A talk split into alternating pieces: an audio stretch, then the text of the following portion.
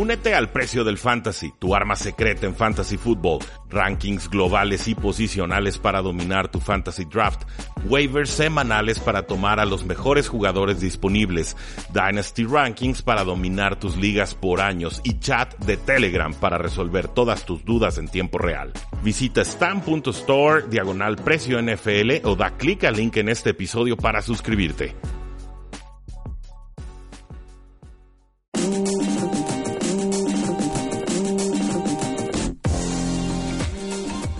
¿Qué tal amigos? Bienvenidos al episodio número 94 del podcast Hablemos de Fútbol, este espacio que se dedica a hablar del fútbol americano en español. Yo soy Jesús Sánchez y es un placer darles la bienvenida a otro episodio más de este podcast, otra previa más que hacemos eh, de cara a la Agencia Libre 2018 de la NFL. Para hacer análisis esta vez de la posición de defensive end, me acompaña Rudy Jacinto. ¿Cómo estás, Rudy? ¿Qué tal, Chuy? Listos para platicar de una de las posiciones más importantes en la NFL. Digo, podemos hablar de cornerbacks, podemos hablar de mariscales de campo, receptores estrellas, pero realmente los equipos que pueden presionar desde las bandas, pues definitivamente han tenido alto impacto en los momentos de postemporada y sobre todo en algunos títulos, ¿no? Creo que este es su último Super Bowl, clara prueba de ello. Sí, recientemente se ha visto tanto el caso de Filadelfia como los Broncos con eh, con Von Miller y de Marcus, de Marcus Ware, perdón, en su momento eh, ganando el Super Bowl, los mismos Seahawks cuando lo hicieron con Bennett y con Avril, entonces sí es importante tener... Los Ravens. Los Ravens también como tenían a Terrell Sox en, un muy buen momento, entonces sí es importante llegarle al coreback, sí poder cubrir en la parte de atrás, pero probablemente la tarea más importante en la NFL de hoy, restarle tiempo eh, al coreback en la bolsa de protección. En los controles operativos, como siempre, eh, se encuentra Edgar Gallardo. ¿Cómo estás, Edgar? Muy bien, aquí listos. Ya es oficial, siempre vamos a tener sonido. Siempre, no, siempre teníamos pues siempre que tener hemos dicho siempre y a veces no hay. Sí. No sé por qué. Bueno, ya no nos vamos a quejar hasta que desaparezcan. Muy bien. ¿Ok? haremos como que siempre han estado ahí. Perfecto. Sí, exactamente. Muy bien, Edgar. Entonces, eh, pues ahí están. Ahí está la alineación eh, del día de hoy. Eh, para analizar a los 10 mejores defensive ends que están por convertirse en agentes libres. Va a ser la misma dinámica. Recuerden que ya repasamos toda la ofensiva. Hicimos quarterbacks, running backs, receptores y alas cerradas. Faltaron los centros, los guardias, los tackles, está muy los fullbacks. Está muy flojita los pateadores. De, la, de, líneas, entonces vamos a saltarnos eh, ah. la, línea ofensiva. ha habido buenos contratos de pateadores tampoco vamos a hacer análisis de pateadores. ¿no? ¿No? Titanes de Tennessee renovado, ¿no? Le pagan ya más a los pateadores que a los corredores, ustedes díganme. Pero pues aquí en Hablemos de Fútbol tenemos una regla de que no hablamos de pateadores ah, porque ni siquiera son personas. ¿No son personas? ¿Aquí tampoco? Ah, perfecto. aquí no son personas los pateadores, entonces muy bien. nos vamos a dedicarles un episodio completo. Cuando en Roma es como en Roma. Entonces, eh, vamos a, con la misma dinámica, vamos a analizar la posición de defensive end. Eh, las escalas de salarios también tenemos tres diferentes. Empezamos con de 15 a 19 millones de dólares anuales, que estamos hablando de nombres muy importantes como Von Miller, como Oliver Vernon, como Justin Houston, Chandler Jones, Melvin Ingram. estamos hablando de la élite realmente de, de, lo que es eh, esta posición de defensive end. Tenemos después como el segundo nivel de 11 a 14 millones al año, que siguen siendo defensive muy productivos como Everson Griffin, como Robert Quinn Clay Matthews, Nick Perry, entre otros. Y tenemos finalmente de 8 a 10 millones que siguen siendo defensive ends titulares eh, y que pueden aportar todavía bastante eh, semana a semana como Michael Bennett, como a Vinnie Curry, por ahí está colado a Andre Branch, Cameron Wake de los Dolphins. También está Jerry Hughes, Jabal Shear, entre otros nombres. Entonces, esas son como las escalas de donde se van a estar moviendo los principales eh, defensive en la agencia libre. Equipos que buscarían eh, esta posición en las próximas semanas tenemos a los Patriots, eh, Jets, Ravens, Colts, Titans, eh, Raiders, Bears, Lions, Panthers y Buccaneers, por mencionar algunos de, de, los principales que podrían estar buscando defensive end. Tal vez Patriots y Buccaneers los que tengan la necesidad más grande de, de, esta lista, pero pues si nunca está de más un otro defensive end, por lo menos que sea un especialista.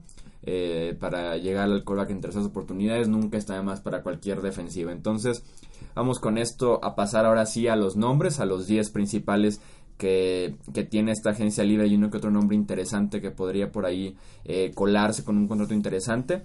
Empezamos por la opción más importante que tiene esta agencia libre en la posición y que yo no creo que haya manera de que llegue a ser agente libre. No, no, no la Es de Marcus Lawrence, el defensive end de los Cowboys, que incluso yo lo pondría al nivel de top, top 3 de toda la agencia libre junto a Kirk Cousins, Livion Bell y de Marcus Lawrence. Así importante creo yo es el defensivo de los Cowboys, que no veo manera de que sea agente libre, sí o sí va a ser etiquetado si no llegan a un acuerdo. Estamos hablando de unos 17, 18 millones anuales que podría eh, pedirle a Dallas y ya veremos eh, si los Cowboys llegan realmente a un acuerdo o se tienen que ver la necesidad de etiquetarlo. Sí, digo, uno de los jugadores más importantes en la defensiva de los vaqueros de Dallas que no se pueden dar el lujo de estar perdiendo a, a jugadores estrellas, sobre todo con una, creo yo, una secundaria un poco más disminuida, pues siempre es importante estar presionando para que haya menos tiempo de, de ataque, ¿no? Sí. Que las jugadas sean más cortas y no queden expuestos los jugadores de atrás. De Marcus Lawrence, eh, 25 años, llegando eh, después de una temporada de 14.5 sacks, 14.5 eh, capturas. Ya han dicho, eh, creo Stephen Jones y más gente de, los vaqueros de Dallas que sí o sí va a ser va- vaquero de Dallas. No sabemos si con un contrato a largo plazo o, o finalmente con una etiqueta de, de jugador franquicia, pero creo que estás manejando las cifras correctas con, con este jugador. Sí, con Lawrence eh, inició su carrera de manera intermitente y fue realmente este año en el que explotó totalmente, como bien dices, con las 14.5 eh, capturas de coreback, sin duda el mejor defensivo que tienen los Cowboys.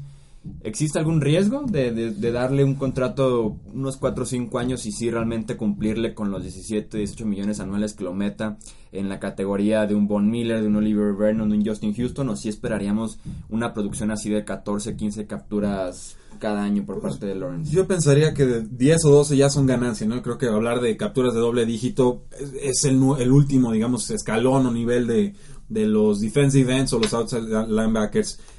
Yo creo que se los tienen que pagar, digo, no sé qué dudas a largo plazo puedan tener los vaqueros de Dallas, creo que se ha comportado bien a partir de pues este inicio lento de carrera que, que tuvo. Claro que siempre está el riesgo de que les pagas todo el dinero eh, que quieren y de repente como que empieza a bajar el rendimiento, ¿no? Ya con el dinero en el banco, como que las piernas empiezan a aflojar o las ganas empiezan eh, a decaer. No sé si sea el caso de Marcus Lawrence, si los vaqueros de Dallas tienen esa, esa preocupación, a etiquetarlo y a pedirle que lo vuelva a hacer un, un año más. De todas formas, yo creo que lo más conveniente para los vaqueros de Dallas es una extensión a largo plazo, que les dé mayor flexibilidad en el, en el espacio salarial en agencia libre porque sí tienen muchas carencias en ambos lados del balón. Creo que por como se han desarrollado recientemente los Cowboys, creo que la opción sería la etiqueta y tal vez ver que lo vuelva a hacer y que no los culparía. No, no, para una- nada. Sería una manera segura de, de ir con un defensivo que sí pinta para ser dominante cuatro o cinco temporadas más en la NFL, porque tiene el talento físico, ya tiene la producción, entonces Lo ha hecho un par de veces. Sí, o sea, Digo, no- no- ha ido en ascenso, no como este año en particular, pero sí ha ido mejorando. Sí, creo que es muy seguro la opción de Marcus Lawrence. El segundo en esta lista de agentes libres es Ezekiel Ansa, o Sigi Ansa, como lo conozcan, defensive end de los eh, Detroit Lions, que inició lento el año porque venía de una lesión que no le permitió ni siquiera jugar pretemporada, pero que al final de cuentas tuvo 12 capturas de coreback en 14 juegos, incluyendo 3 capturas solamente en la semana 17, eh, cuando se enfrentaron los Lions y los Packers Sí. y que se dice que tampoco no hay muchas posibilidades de que se convierta realmente en agente libre porque los Lions están interesados en retenerlo, aunque sea por medio de la etiqueta de jugador franquicia también. Sí, un jugador de, de 28 años, 6'5", 275 libras, jugador de primera ronda en el 2013, eh, muy intermitente en el sentido de que sus capturas llegan en bonches, o sea, tuvo tres capturas contra Brett Hundley en la semana 17, nueve de sus 12 capturas de la temporada pasada fueron en tres juegos, entonces desaparece por lapsos importantes, de todas formas de las piezas más importantes que tienen los Detroit Lions, también un equipo que no se puede dar el lujo de perder estrellas a la defensiva. Eh, yo creo que la etiqueta de jugador franquicia nuevamente entra en juego, sería a más o menos 17 millones, como venías eh, comentando, pero pues a los 28 años con producción demostrada, sin ganas de que realmente explore el, mercado, yo creo que por lo menos la etiqueta ahí está. Llega un nuevo head coach con tendencias más defensivas, Matt Patricia, estoy seguro que va a favorecer más ese lado que, que el lado ofensivo. Con todo y que Ansa fue de los que, eh, cuando fue la fecha límite de cambios, por ahí de la media temporada pasada, se hablaba de él como un posible... Pieza de cambio, sí. una, posible pieza de cambio, al final de cuentas, se queda el resto de la temporada y cierra bien el año, lo que yo creo que le asegura el quedarse eh, con los Lions. Sí extraño que tiene 28 años y va apenas por su segundo contrato, ¿sabes? Es, Entró es un tarde. caso extraño, sí, es un caso raro. Y que, y que te dice que va, va a querer buscar el máximo salario posible porque probablemente es su último gran contrato. Sí, su, su sí. segundo, pero también su último gran contrato en la NFL.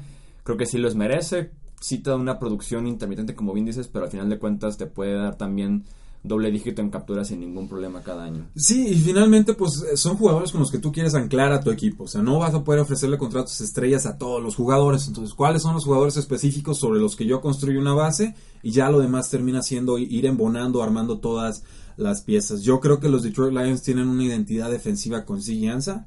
Creo que vale la pena pagarle.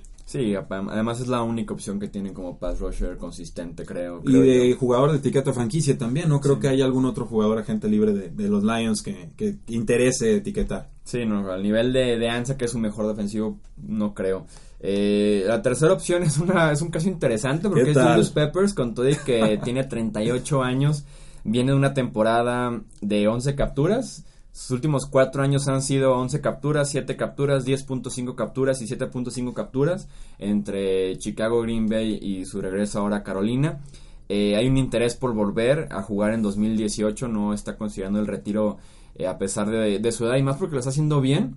Como especialista no está jugando todo el partido, está solamente entrando en situaciones muy especiales, pero lo sigue haciendo bien y yo, yo lo veo muy sellado para que regrese a los Panthers porque siguen teniendo la necesidad de un jugador como Julius Peppers y a esta edad no veo como el por qué moverse, en una Moverse. situación muy buena como ya tiene ahorita con Sí, Carolina. digo, Julius Peppers lleva en la liga desde el 2002, una, una primera ronda, a los 38 años de tener 11 capturas, vamos, son, son cifras bestiales. Sí, intermitentemente, entrando, saliendo, el jugador de rotación, eh, en realidad es lo de menos. Es, es una línea defensiva muy fuerte la que tienen las Panteras de Carolina y tener el lujo de un veterano productivo como Julius Peppers con todo el historial que conlleva. Sí. pues olvídate. Aquí la pregunta es, ¿se va a retirar o no? Yo creo que no. Y la pregunta también es cómo va a regresar a su operación del hombro derecho, porque también se fue pues, sometido a cirugía en este off-season.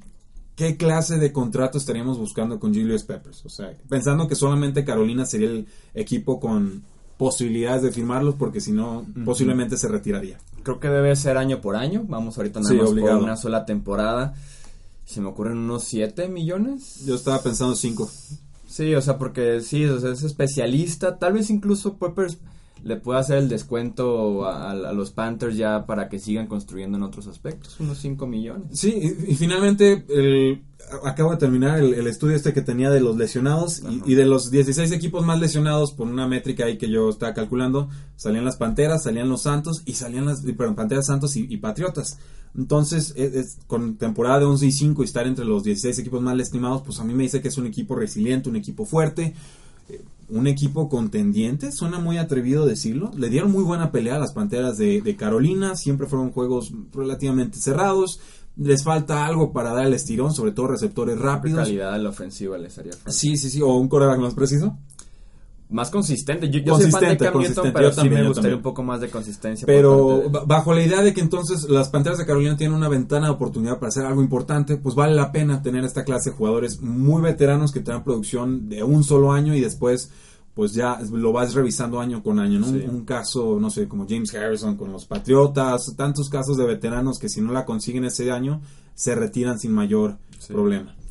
Eh, la cuarta opción en esta lista de defensive ends agentes libres es Adrian Claiborne, este defensive end de los Atlanta Falcons, que tiene 9.5 capturas en la temporada pasada. Pero, Pero es un número súper engañoso porque de esas 9.5, 6 fueron conseguidas en el mismo partido, que fue en contra de los Cowboys cuando recién perdieron a Tyron Smith y se aprovechó por completo eh, Claiborne de esa línea ofensiva de los Cowboys.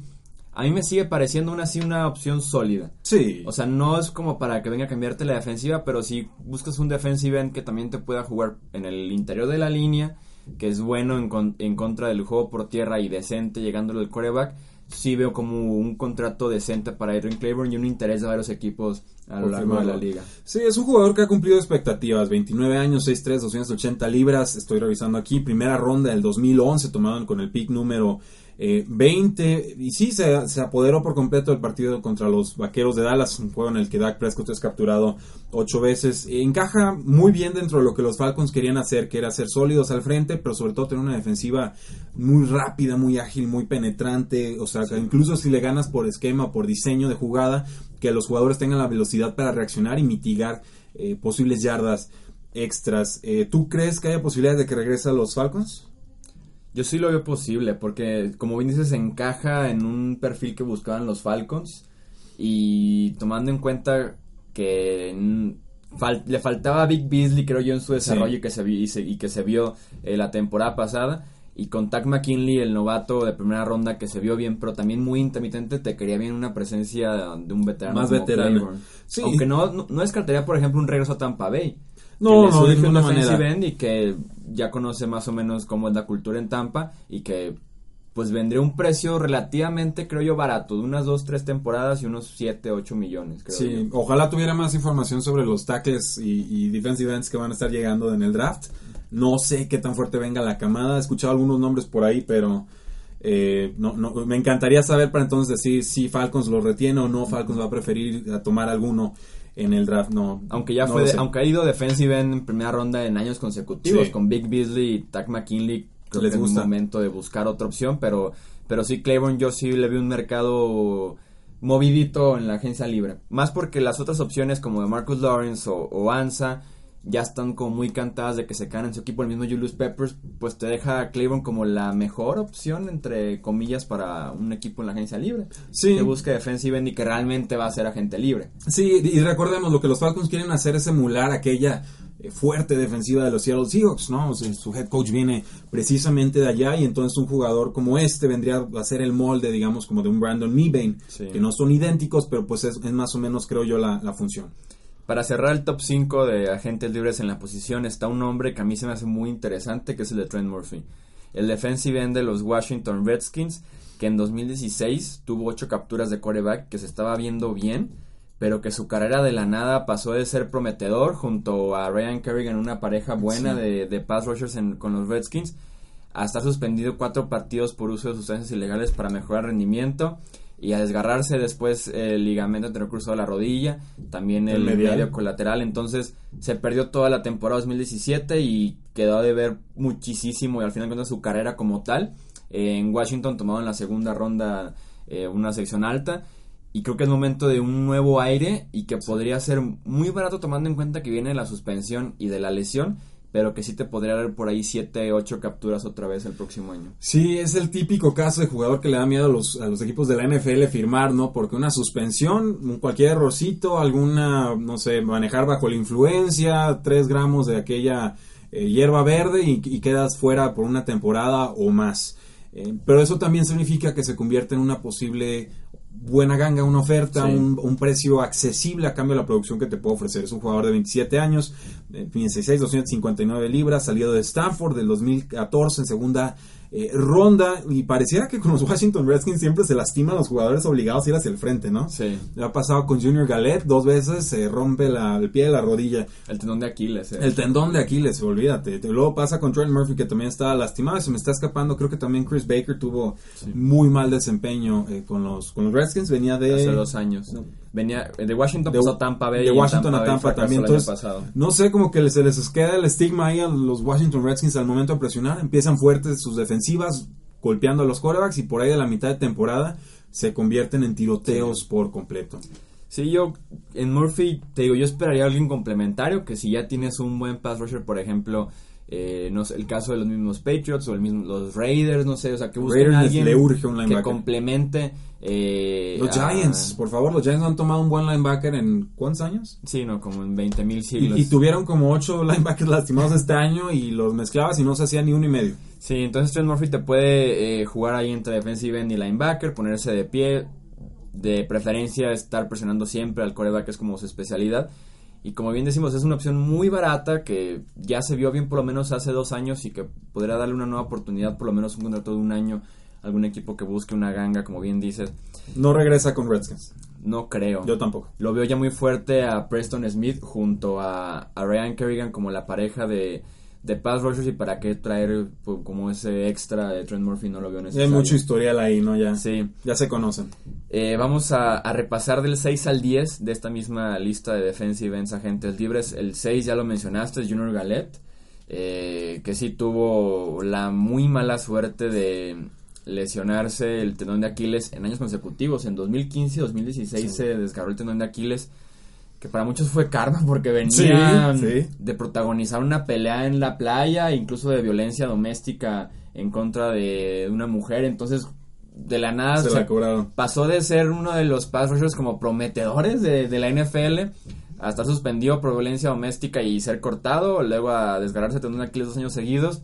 El año pasado obtiene tres capturas de coreback, pero ya no sé qué tanto se puede confiar en Junior Galette como No. alguien realmente consistente cada año. Contrato mínimo que practique, que no se lastime y ya después vemos. Es el, no le puedes ofrecer ni siquiera dos años muy baratos. Sí, no, es, de, es de- es de año por año. Eh, tenemos a Connor Barwin, que el año pasado con los Rams de Los Ángeles tuvo cinco capturas de coreback, que venía de ser relativamente productivo primero en Houston, después en Filadelfia, ahora con los Rams también cumple. También está como para nada más un año Sí. y un rol como el que tenían los Rams, pues, o sea, de entrar para llegar al coreback y hasta ahí con 31 años. Sí, y vi- y viene a la baja y 31 años. Sí. Es- esa barrera de los 30 no solo es psicológica, también pesa en los equipos, ¿no? Como que 20 altos, está en su apogeo, 30 y bajos, uh, ya las está dando cualquier año, se nos va por el acantilado y ya estamos pagándole más de lo que realmente produce en el campo, pero va a tener un rol en la NFL, seguro. En la octava posición está Tan Carradine, un defensive end que fue esa, fue esa racha que tuvieron los 49ers de tomar jugadores lesionados en el draft. Y no, no sé por qué les dio por años. dos, tres años seguidos de tomar el jugador que venía de una lesión grave y era como de que, ok, tenemos tanto talento cuando estaba lo máximo de Jim Harbaugh en su máximo apogeo. Nos damos el lujo. Ajá, nos damos el lujo de son jugadores muy talentosos, tal vez de primera ronda, pero como vienen lesionados, nos van a caer, los sentamos un año y ya después vemos el siguiente que nos puede dar. Fue el mismo caso de Tank Carradine y por lo mismo nunca terminó como de explotar muy bien o apenas lo hizo el año pasado por momentos nada más. Un defensive que apenas tuvo 1.5 capturas en 8 juegos, se lesionó eh, y por eso es que ya no pudo regresar y que se especializa también en detener el juego por tierra. Sí, exacto. es un jugador que está sacando en terceras oportunidades. Es, eh, pues, digamos, es una casi una commodity, una cuestión más de uso general. O sea, el, el verdadero valor o, o el, tu plusvalía como jugador de este tipo es si tienes capacidad de penetración o de atacar a los mariscales de campo. Cuando tienes solamente la corrida, pues tu valor de, de mercado eh, baja y creo que eso podría ser factor para que los, los 49ers lo retengan a buen precio. Sí, no, y si ya lo estuvieron desarrollando y lo retuvieron durante cuatro años a pesar de que seguía muy en desarrollo. Claro, pues algo ven ahí. Sí, o sea, sería lo, eh, pues lo lógico traerlo de regreso para poder aprovecharlo al final de cuentas en los mejores años que puedan venir eh, en su carrera. La novena opción y que yo me considero muy fan de él es Aaron Lynch, que también viene del mismo sistema de San Francisco. Eh, inició su carrera en la NFL bien, inició desafortunadamente para él detrás de, esto, de esta dupla de Aldon, de Aldon Smith y Ahmad Brooks In- en San Francisco. Impenetrable. Y aún así entraba y tuvo en sus primeros dos años en la NFL, tuvo 12 capturas, pero después en los últimos dos tuvo nada más dos capturas combinadas, 2.5 capturas Sí. combinadas, y que viene de un año súper extraño porque reportó, eh, él es defensive end así como unas 250, 260 libras, y reportó el training camp anterior en 300 libras. Entonces automáticamente se sacó de la conversación de ser realmente alguien que aportara a la defensiva No, de San sí, Francisco. aplicó la de Lazy. Sí, porque estuvo viniendo de atrás en el peso todo el año y simplemente se perdió el 2017 para él. Pero a mí me gusta, no sé por qué llegó con ese sobrepeso, pero a mí me gusta como una opción de llegar al coreback y con una opción muy barata y que te puede por ahí dar, pues sí, son 6, 7 capturas por año como una opción de tercera oportunidad nada más. Sí, ahorita ya está reportando 170 libras. Ya sabes que a veces Menos estos, estos mal. reportes a veces son más generosos de lo que realmente eh, tendrían que ser. Yo no me he fijado tanto en Aaron Lynch como, como juego. O sea, no te podría hablar de su estilo de juego. Sí conozco la producción que nos dice 6 capturas su primera temporada, 6 capturas en la segunda y después eh, se fue por el acantilado. ¿Sería el, el jugador que estarían tratando de retener los San Francisco 49ers a descuento o mejor vamos buscando nuevas opciones? Creo que deberían, más porque también te puede jugar un rol de equipos especiales. Por lo mismo de que fue suplente durante varios años, eh, te da la opción de jugar equipos especiales. Nunca sobra. Y sí, o sea, es lo suficiente en atlético como para también retroceder en cobertura, estar de pie. O sea, a mí me gusta la opción de Aaron Lynch para algún equipo eh, que esté interesado, pues sí, también en alguien, en un pass rusher complementario o que también pueda ser un pass rusher de tercera oportunidad, alguien que ya tenga dos defensivos como establecidos. Y le sobra dinero a San Francisco. Sí, podría ser que, que se quede. A mí me, me gusta la opción de Aaron Lynch. Eh, por último, para redondear el top 10, William Hayes. Este jugador que pasó de los Rams a los Dolphins el año anterior tuvo apenas una captura en 10 en 10 juegos. Tiene 32 años y viene de una operación en el tendón de la corva. Y que William Hayes además es famoso porque si vieron el Hard Knocks de los Rams de hace de la Dos temporada años. pasada, ajá, No somos un equipo 8 y 8 y fueron un equipo 4 y 12. Sí. ¿Ese Hard Knocks? ese mismo Hard Knocks. Hayes hizo famoso porque tenía la teoría de que no existían los dinosaurios. Entonces, de ahí se colgó a HBO y lo llevaron a museos para que explorara los fósiles y con la especialista de no sé qué. Entonces, realmente por eso se hizo famoso William Hayes, pero como jugador creo que ya no te puede aportar No. nada. Pues, el- eh, le gustan a los Miami Dolphins estos jugadores veteranos, defensive ends, algunos más productivos que otros. Eh, sí, un año y, y para adelante, a ver. O sea, en realidad ya, Sí, ya no, es un y- jugador situacional. Está teniendo un año decente, pero se lastimó el, el, el cuádriceps y, bueno, más bien los isquiotibiales. Y, y ahí quedó. No creo que los Dolphins estén interesados en, retenerlo. No sé, sinceramente, qué quiere hacer Adam Gates con ese equipo. A mí no me queda claro qué quieren hacer los Dolphins. Luego le pagan a estrellas y luego se enojan y luego les firman, pero no. Entonces es, es un caos y luego mandan a jugadores a castigo a otros equipos y acaban campeones de Super Bowl. Yo, yo no sé qué, qué hacen los Dolphins, entonces yo no creo que vayan a retener a William Hayes. Pero tendrá un, un mercado. A mí se me hace, por ejemplo, una opción para los Colts, algo así, de que están Sí. buscando defensive end sí o sí. Algo, Y se dame animan- algo. Y si se animan para ir con, con un novato desde la tercera selección, pues tráete a William Hayes que medio te pueda estar ahí cuidando y enseñando a tu novato algo. Claro, sin ninguna clase de presión adicional, a descuento, veteranía. Sí, hasta por el mínimo se me hace Will- William Sí. Hayes en esas alturas. Te propongo tres nombres y, y me dices que, qué va a pasar con ellos. Tres nombres interesantes. El primero es Connie Ely, que el año pasado en la pretemporada fue cortado por, por los Patriots. Y después hizo muy famoso porque tenía muchos eh, balones desviados en la Sí, línea. Era líder de la NFL en balones desviados en la línea, pero, no tenía, pero no- no tenía capturas. No. Entonces mucha gente decía, nos funcionaría bien con Inglaterra, pero ni siquiera estaba llegando al quarterback, Sí. pero pues tiene el mismo talento y sigue siendo muy joven. ¿Qué va a ser de, de Connie Ely en la próxima temporada? No, no sabría ni decir. Es- jugó bien con los Jets. O sea, para lo tarde que llegó en, la, Sí. en, en la pretemporada y el, el rol que tuvo, val- valdría la pena ofrecerle un contrato. El problema es que no se aprendió las jugadas con los Patriotas, no hubo química, lo cortaron de inmediato, pese a que tenían una gran necesidad ahí.